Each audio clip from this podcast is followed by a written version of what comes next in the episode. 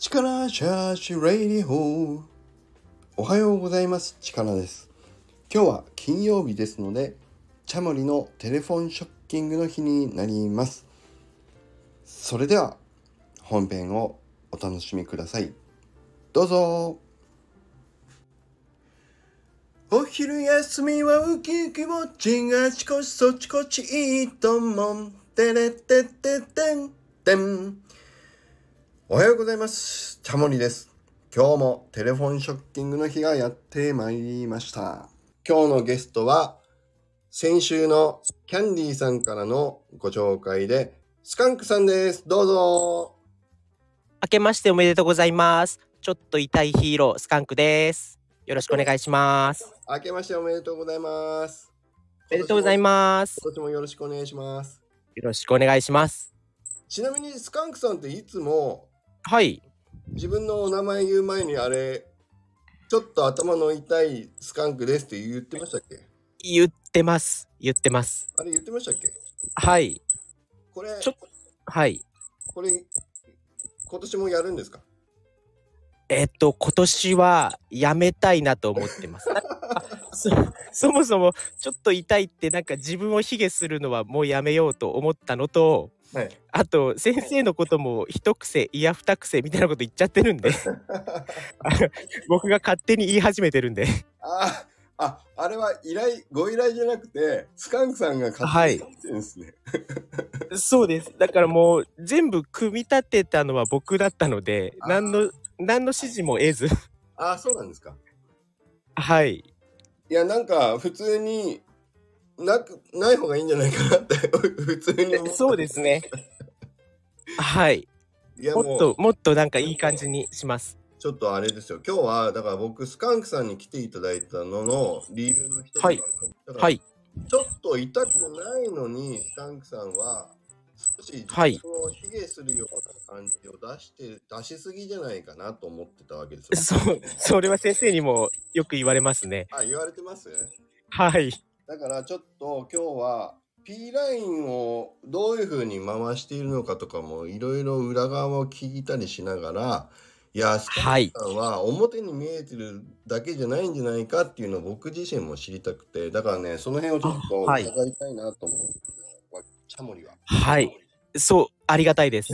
あの、ちょっと僕のヒーローなとこも、あの、伝えたいです。ぜひぜひ、ぜひ、チャモリに聞かせてください。よろしくお願いします。はい。お願いします。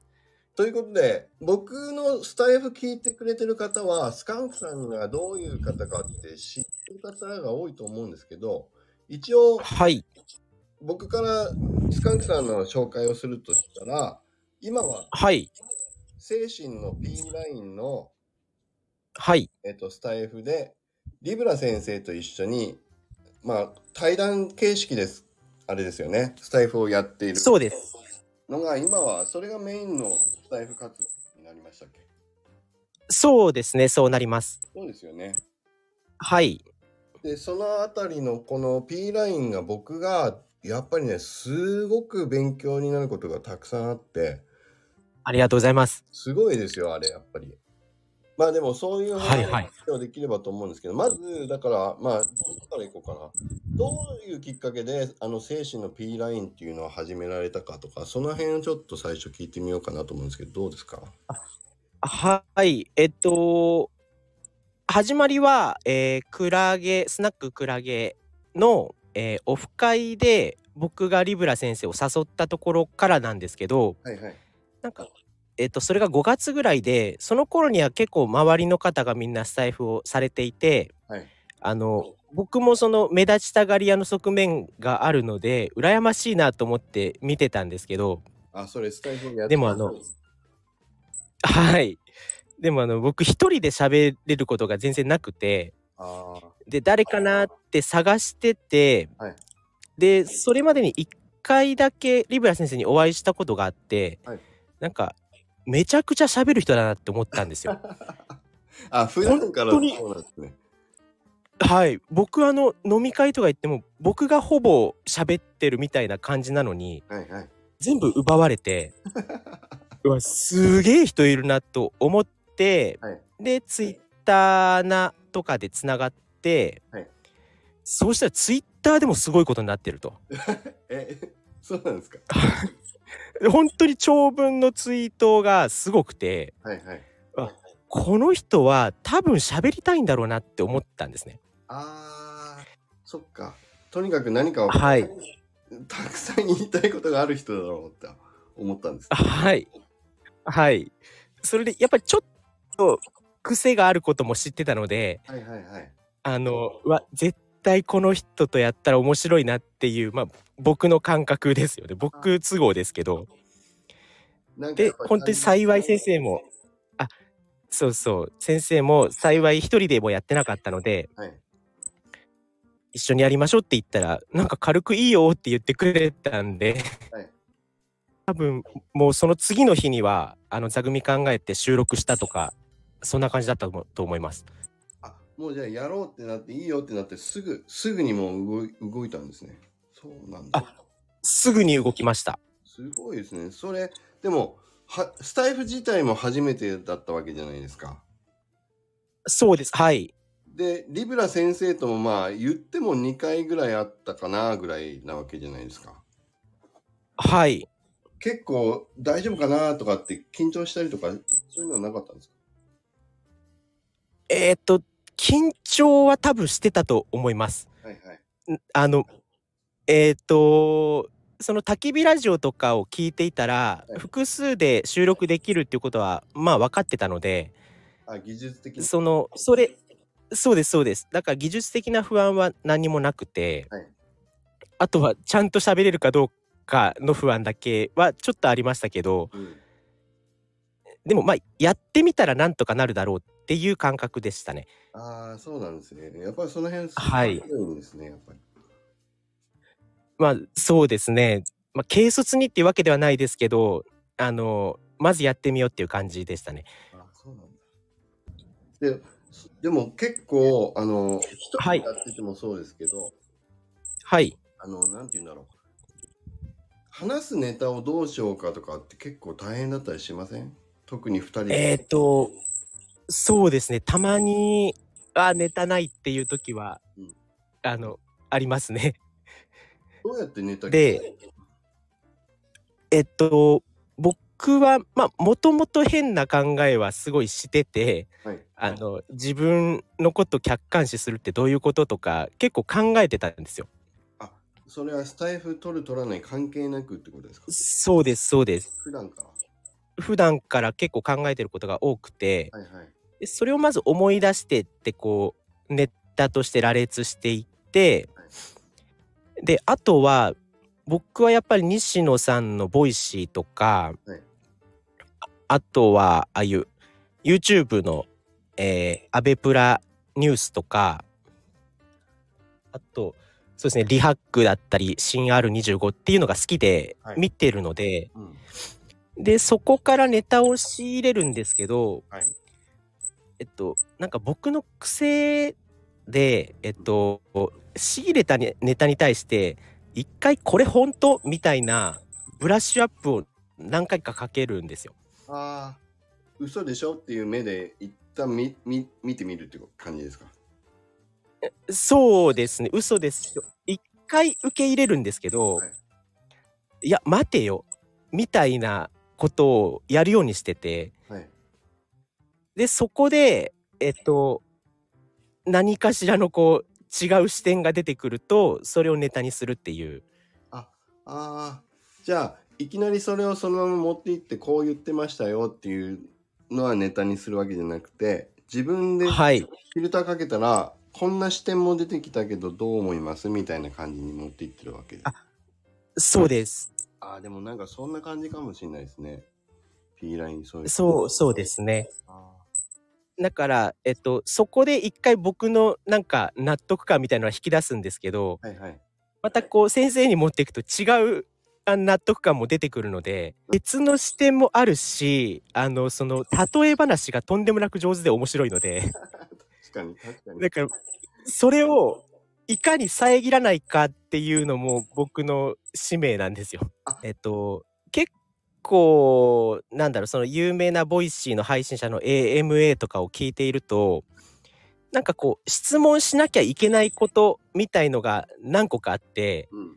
それを聞いてくっていうスタンスで、で、一個一個掘り下げないっていうのが僕すごい気になっちゃってて、1時間の番組でこれとこれとこれは聞くっていう風になると、はいなんかこうタイムスケジュールみたいのが多分出来上がってるんでしょうね。なんかその、その話面白そうなのに、あ、もう次行くんだみたいなのが結構感じてて、はいはい。わかりますわかります。だからそれは絶対にしないようにしようって思って、はいだからもう気になったら聞く。あの、時間はごめんなさいっていう スタンス。あ、そっか。だから長くなったんだ。そうなんですよ。なるほど。いや、はい面白いです。だからこそ、聞いてる側も聞きたい、あ、そこもうちょっと聞きたいっていうところ、確かにね、綺麗に P ラインを聞いてると、聞いてくれてる感じはしますよはいえ、嬉しい。本当に思いますよ。だから理解がすごい深いんですもん、あれ。聞いてると。そうですね。やっぱり僕もある程度目立ちたいところはあるので、あ、の、そうですね。じえっと、ちゃんと促すし、促すときにちゃんと大きめの声出すし、っていうのはやってますね。え、気をつけてるのは、促すっていうのはどどういう感じなんですか？えっと、それってこういうことですかみたいな、あの、え、その話面白そうですねとか、ど、どういうことですかとか、あとは、えっと、なんか分かったふりをしないとかですね。あえっと、先生、結構、やっぱりいろんなこと知ってるので、はいえっと、普通に知らない言葉を使われることがあって、はいはい。でそれはちゃんと聞くっていう、どういう、どういうことですか？それはみたいな。あ、そっか。はい。あ例えばだからリブラ先生はご本人はいろいろ知ってるから、はい相手がどれを知らないかがわからないけどとにかくバーッと並べたとするとはい。きちんとわかんないところをわかんないって言っていかないと流れちゃうからか。そうですね。だから、が、その、マックスが10だとして、7ぐらい知ってるものでも聞くようにするっていう感じですね。それはどういうことですか？とかそういう感じ？えっと、多分僕も結構ニュースとかを見る方なので、はいはい。えっと、言葉とかもし割と多分、うん、知ってる方な気はしてるんですね。うん、そうですね。スカンクさんだいぶ知ってる人だと思う。ただ、その、聞いてる人は、僕の7よりも小さい可能性があるので、わかる。そ、そ、そこを掘り下げないと、えっと、ずっと置いてけぼりになっちゃうはいはい。気はしてて、あ確かに。そういうことをしてますね。すごいですね。だから、聞いてる人のことをきちんと、はい。頭を動かしながら、リブラ先生のあの大量な情報をぶわっと、リアルタイムでライブで回していくってことでしょ？いや、だから、本当にちょっとだけ聞いてない時はありますよ。いやいや、でもすごいですよ。そんなに頭使ってやって、これコラボ自体も結構僕も今チャモリはい始めて10回、11回ぐらいだけど、はい。あの、焚き火の時は普通の、うんなんだろう、キムショさんが言うけど、物質の雑談みたいな気分と一緒で、本当うに。ん。どんな話でもどこに飛んでってもいいやって、ポンポンポンポン思ったこと言ってる感じのゆるくやってるけど、はい。T ラインって、イブラ先生が大量すぎるから、多分、はい。そこをうまく調整もしながらやんないとっていうの、それ自体も大変だろうなと思ってたんだけど、そうですよ。なんか、やっぱり20分っていうのは一つの目安にしてて、はいはい。で、えっと、20分前後で切ろうっていうことが一回頭によぎるんですけど、うん。あ、時間見ながらね。自分ではい。あ、でもこの話は絶対聞いた方がいいって思ったら、はいそれを無視するっていう、一気に切り替えるっていう、あ、もう、あ、今日は終わらない回だなって、もう切り替えるっていうことですね、そこで。そうですね。大体終わらないですけどね。いや、でも、それがやっぱりやってくれてるから、聞いてる方はいが知らないことどんどん知れるし。あそう。すごいでもその20分を超え、20分を超えて、うん。あの23、4分でまた面白い話があったらうん。もっと34分5分6分と20分とか40分ぐらいまで続けちゃうこともあって。ああでもそれが P ラインはでもね面白いんですよね。僕はね僕は聞い。だから1個のネタだけで終わんなくてそこからはい。派生して面白い話がどんどん広がっていくみたいのがうん。どっちも学びが全部あるからやっぱりねう嬉しいですよそれ。そうそう僕もやっぱりそれが楽しいのでやっちゃうんですけどなんかその聞き直すってなった時に何回も聞けないなっていうのはちょっと辛いところですね。あ確かに。えそれはえっと聞き直すっていうのは編集者として？あ編集者としてはそんなに大したことないんですけど、はいはい。あのもう一回聞きたいなってなった時にああー40分かとか前後半かってなるとちょっと億劫になるところは自分であるのであ確かに。人の放送でも40分とかやっぱりちょっと身構えますもんね。そうですねやっぱり繰り返し何回も聞こうとは思えないところがえちょっと弱点だなと思ってます。確かに。あでも一個タイムスタンプ入っといてくれるとちょっと楽かもしれないけど。あータイムスタンプですね。つけるのは大変なんですけどね、でもあれね。そうですね確かに。聞いて全部メモっていかないといけないから。そうですね。ただ、えーっと、なかなかき、えーっと、いいタイムスタンプが思い浮かばないというか、なんか、やってるなっていう感じがしちゃうので、まあね。最初の雑談6、7分のところぐらいしか、と思っちゃうんですよね。あそっか。その後は全部一気に流れだから。そうですね。確かに。いや、結構大変ですね、そう考えると。でも、本当はいに聞いてて面白いんですよ。僕だから、いち早く P ラインを聞くようにしてますもん、毎日。嬉しい。ありがとうございます。本当に。だから、その分長いからなんだけど、はい。長いからこそ、時間がある時にちゃんと聞きたくて、いち早くはい聞いてますよ。すごい楽しいです。嬉しいです。ありがとうございます。でもさっきちょっと編集者としてみたいな話も僕したんだけど、その辺とか、だからね、はい。スカンクさんってあの番組とすると、はい。MC もやって中をこう気を使いながら今聞いてる方の気を使いながらもおはい話うまくいき出そうとかってぐるぐるこう両方の脳みそをガーッと使いながらライブであの情報量を受け取ってハンドルするわけじゃないですか。ではい。それだけじゃなくてそのはい。最終的にこうどこはあのなんて言うんだろううん。使えるみたいな だか編集者としてのやつはいを持ってるでしょ？いや、それで言うと、はい。あの、先生は切らなくてもいいような話し方を多分してますね。おそれはどういうことですか？えっ、と、これは言っちゃダメだなっていうところのセンサーが結構強めにある方だと思ってます。ああなるほど。はい。だからもともと話してる時にそれを思いながら言っちゃうはい会話言わないようにしてるとかそういうこと？そうです、そうです。だから、えっと、たまにやるライブとかだと、はいはい。えっと、そこのタガがちょっと外れちゃって、ああ。だからライブの時はたまに編集しないととかこの間3回分ぐらいしか使いませんでしたとか そうですね。あのまあ、それはちょっとネタなところもあるはあるんですけど、はいはい。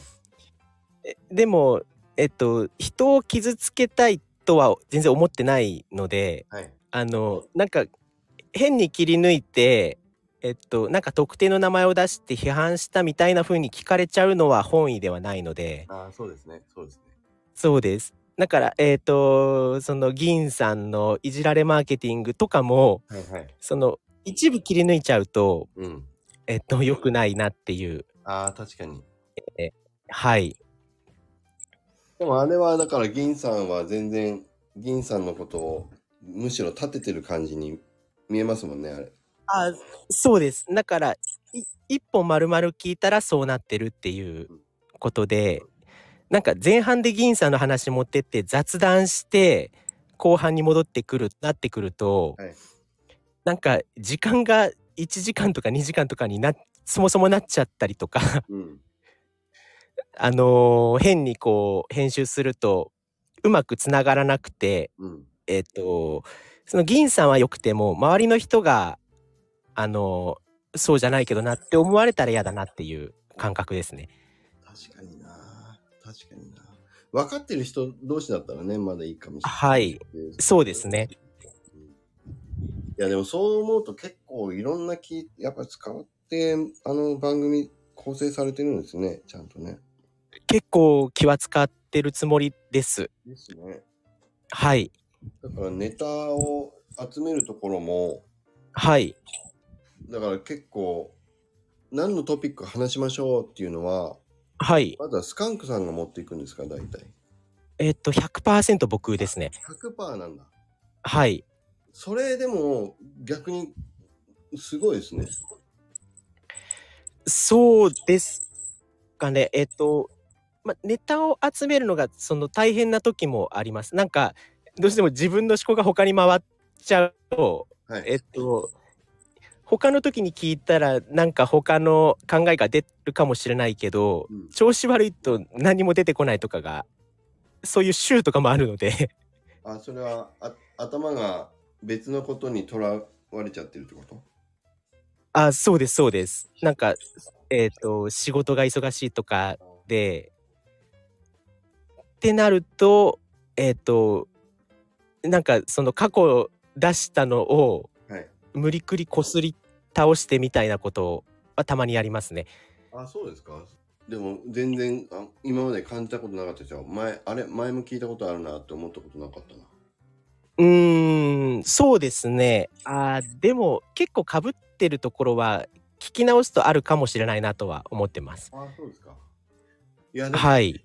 そのあたりはでも、結構なんて言うんだろう。焚き火をやってた時、僕は今リアルで3人で話せてないんだけど、あの時は、だいたい事前にはい軽くだけど、はい。この話しましょうかって直前に会話した後にスタートはいしてるんですよ。だから一応、あそのはい話だったらお互い喋れるなっていう、なんとなくの合意のもとで喋っていったりしてたけど、P ラインってそういうことはあんまりやってないんですか？それで言うと、えっ、と、今日はこんな話しましょうみたいのを先生に事前に LINE で伝えてはいて、はいはい。あで、えっ、と、その間に考えてくれてるかくれてるかはわからないですけど、はいまあ、頭に残してるぐらいの感覚で始めてるっていう感じですね。あー、そっか。だから事前に前振りはしてはいるって感じなんだ。そうです。前振りはしてるんですけど、先生からはお願いしますしか返ってこないんですよ。え、毎回？その場で、毎回。その場でできてるってことか。じゃあ、すごいな。それはそれですごいな。そうです。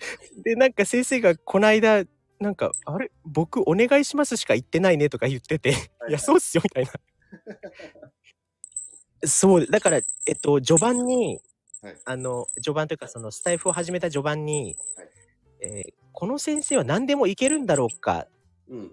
と考えてはい、あの、えっと、タイトルを持たずに、あのタイムマシーンは作れるかっていう話をしたときに、はいえっと、とんでもない返しが来たので、はい。まあ、何でもいけるわ、この人は、と思って、ちょっと雑になりました。あれ、タイムマシンの話って放送してましたっけ？はい。出てなかった。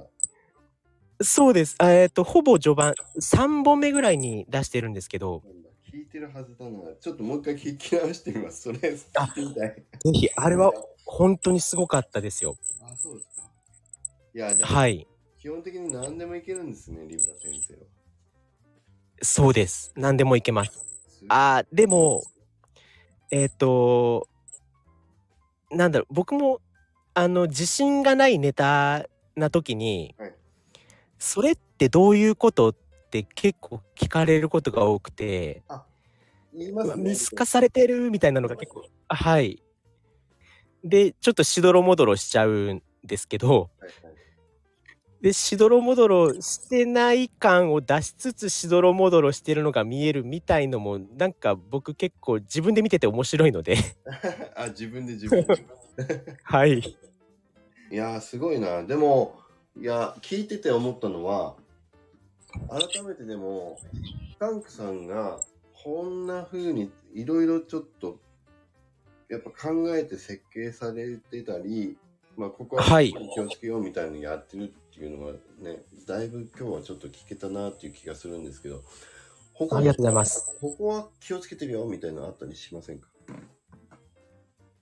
えーっと、それで言うとですねうん、えっと、今まで最初は40分とかの放送平気で出してたんですけど、はいはい。それを2個に割ったり、えっと、もう長尺取って5個に割ったりしてたりしてて、はいで、っていうのは先生からも、えっと、助言いただいて、はいえっと、ちょっと40分は聞かないわって言われたんですね。うん。でも僕は40分で聞くのが一番面白かったんですよ実は。ああ、そうなんですね。そっか。あはい。間でもやっぱりそっちの方が聞くのが面白かったんではいはい。あの一回やってみてうん。でえそのどっちが面白いですかっていうスタンスにしようみたいな。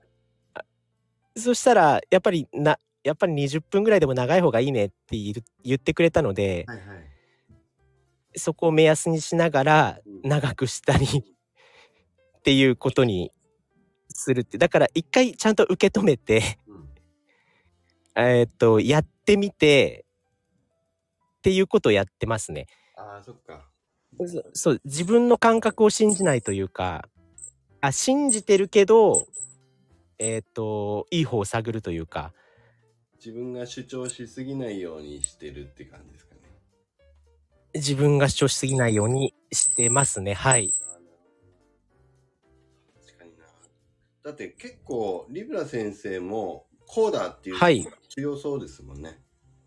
こっちの方がいいだろうって言ったら、こっちって。いいですそうですね。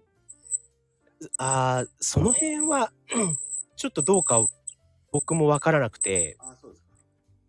あのーそっちの方がやっぱりラジオとして聞き応えがあると思うんですけど、はいはい。でも先生のその基本的な、えっと、考えっていうのは全部グラデーションであるっていうことなので、あー言ってましたね。そっかそっか。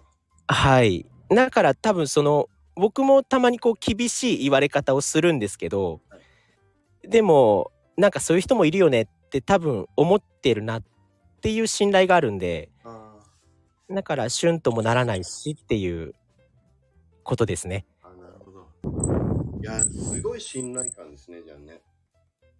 そうです。かなり信用してますね。いや、でも、聞いてて思うのは、リグラ先生もスカンクさんのことをかはないり信頼してるというか、そんな風にも感じるか。だから、ね、そう、そうであると嬉しいですね。そう思いますよ。よかった。だからなんかすごい、あの、お互いやりやすそうな感じですもんね、あの、ラジオね。あえっと、無礼なところをなるべく出そうと思ってて、あ、わざと？そうです。えどうしてもその攻撃性というかツッコミみたいなところをはいした、えっとやっぱり権威のある方なので、はいなかなか行くのにみんな勇気がいると思うんですよ。そうですね、そうですね。はい。でもそこはあの決意を持っていようみたいなことはありますね。それ、あえて、もう、意はいとしてそういう風に出そうとしてる時があるってことか。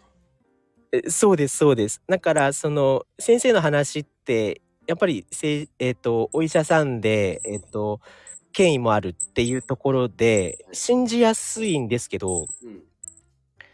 でもそこに対しても本当かっていう視点は一応持つようにしててすごい。でで本当かって思ったら本当ですかってええいうの、まあ、言葉を変えていったりとかはいはい。いや、面白いですね。すそうです。そもそも僕もその Voicy の西野さんの話とかを鵜呑みにせずに疑問を持つっていうことをやってるのではい、それを先生にだけしないっていうのはフェアじゃないというか。確かに。確かにすごいな。いや、僕、あの P ラインの話、ぜ全部鵜呑みにしてますけど。あ、本当ですか？だから、えっと、ピライを、えっと、聞いていただいてる方に、うんえっと、こうしてほしいなっていうのは、はいえっと、これについても本当かって考えてほしいなっていうのはあるのと、自分の中ではこうだよっていうのが、えー導き出されると嬉しいなっていうふうに思います。自分の考えをちゃんとそこから、私はこう思ったっていうのを、何かそうです。はい。いやー、すごいなまあでも、だから、スカンクさんが生で聞いてる中でそう思ってるんですもんね。常に全部を。そうですね。はい。そうです。あの、本当に、ん生で、えっと、収録をした後に、同じぐらいの時間喋ったりっていうのが平気であるので、それすごいですね。どんな話してるでしょう。あの、悩み相談でカウンセリングしてもらってるような感覚ですね。ああ、スカンクさんが？はい。放送には出さないようなお話を、はいに聞いてもらったりしてるんだ。そうですね。それはそれですごい特典ですね。ユーティリティすごい得点でしょ。すごい。そうそう。それはすごいな。羨ましい。で、ほぼ喋ってるのはリブラ先生なんですか？えっ、と、そうですね。でも多分、えっと、先生は放送に、収録に入ると収録スイッチみたいのが入って、はいはい。で、その聞かせるモードに多分入るんです、勝手に。それは喋り方が変わるみたいな感じ？トーンそうですね。えっと、さっきの言っちゃいけないセンサーとか、あそういうのも含めてガチャンってスイッチが入るんですけど、はい収録を切るとー、うんえっと、本当に対話になりますね。え、それはちゃんと患者みたいな感じになるってこはい、患者です、僕。とそうなんだ。えー、はい。それはそれで聞いてみたいですね、一回ね。ああ、確かに、それはすごいレアだと思います。あの、オフ会とか行っても楽しませるモードのスイッチが入ってると思うんですね、先生は。あーなんかそんな感じですね。この間、はい。あの、あの話聞いてたらね、飲み会の時も。はい。あ、ダメだ、ダメだ。僕の話しなきゃ、あ今日は。そうだ。今みたいな話も普段聞けないから面白かったけど。はい。あ、面白いと思って言っちゃったけど、ダメだ。今日は先生の会じゃない。あ、そうですよ。今日でも思ったのは、なんだろうな。はい。だから思ってた以上に、はい。スカンクさんがいろいろそのリアルタイムのところでうん。いろんな気を回しながらハンドルしてるんだなっていう気がちょっとしましたよね、今日ね。えそうですね。で、でもなんかハンドルをしようとしてるのがバレると、うん。またなんか、その視聴者向けに今質問してるとか聞いてくるので、あ、あ先生が？はい。うわ潰しに来たと思って。あ、そんなことありましたっけ？あります、あります。はい。あ、そうなんだ。まあ、それもまたわ、相そうのの一個なんだろうけど。そうでしょうね。そう思いますけど、うん。はい。なるほどねえ。でも、そう、ちょっと最近難しいんですね。あの、えーその最初の挨拶でちょっと痛いみたいなうん。のも、えっと、僕の中ではその期待値コントロールを下げるためはいはい。っていうのもあるので、はいなんかこう先生が最近一人の放送で僕の個人情報をですね、うんこうペラペラと皆さんに伝えるせいでちょっとハードルが上がりつつあると そこはご容赦願いたいと思ってますね。あ、そうですか。いや、でも逆はいに下げる必要ないと思うから、いいんじゃないですか。あ、だから、そうなのかもしれないですね。だから多分、あれですよ、スカンクさんは、思ってるはいはいなんて言うんだろう。はいそこまで下げなくていいんじゃないかって、だから僕も冒頭言ったけど、そう思うんですよね。だから、うーんうん普通にしといたらいいんじゃないですか。で、普通にしといて、勝手に自分のキャパ以上に期待が上がっちゃったらコントロールすればいいけど、はいその自分の範疇内で上がってくる分には別に、自らそれをギューッと押し込む必要はない気がしました。そうですね。それも、あの、なんか考えすぎの弊害かもしれないですね。そうそうそうそう。なんかそう思うんですよ。あーだからそう思ったのはね、なんかのきっかけで、だからはい。僕がどうかっていう言いたいわけじゃないんだけど、僕はそう感あ、じはい。た中で、でも、はい。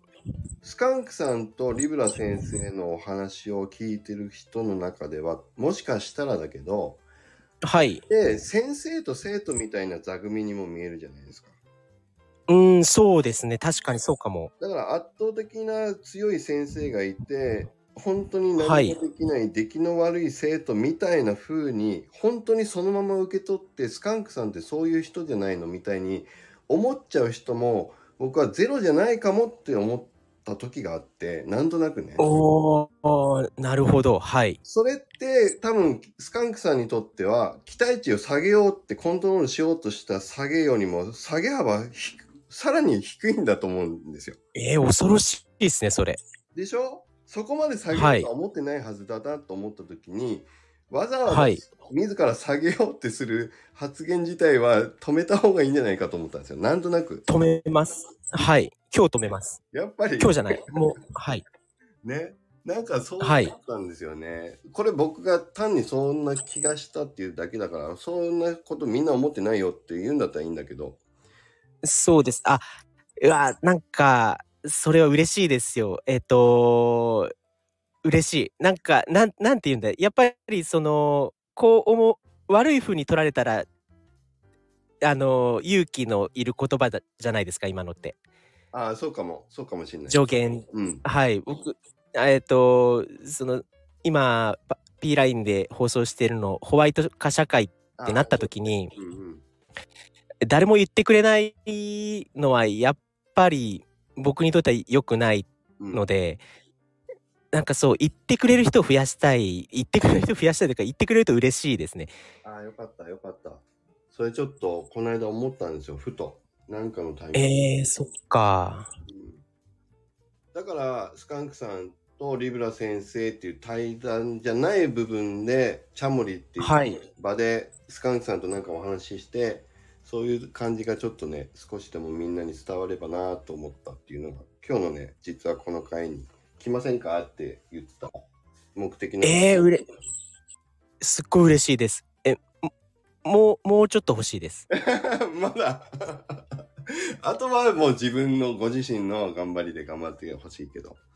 だから、要は落としはいる必要はないんじゃないかって思ったって感じですよね。はいわかりました。はい。あじゃあもうせっかくなのでもしよければコメント欄に僕の悪いところを あのこんあの今回だけはブラック化でお願いしたいです。あ、みんな、聞いてる方はみんなで？みんなから、はい。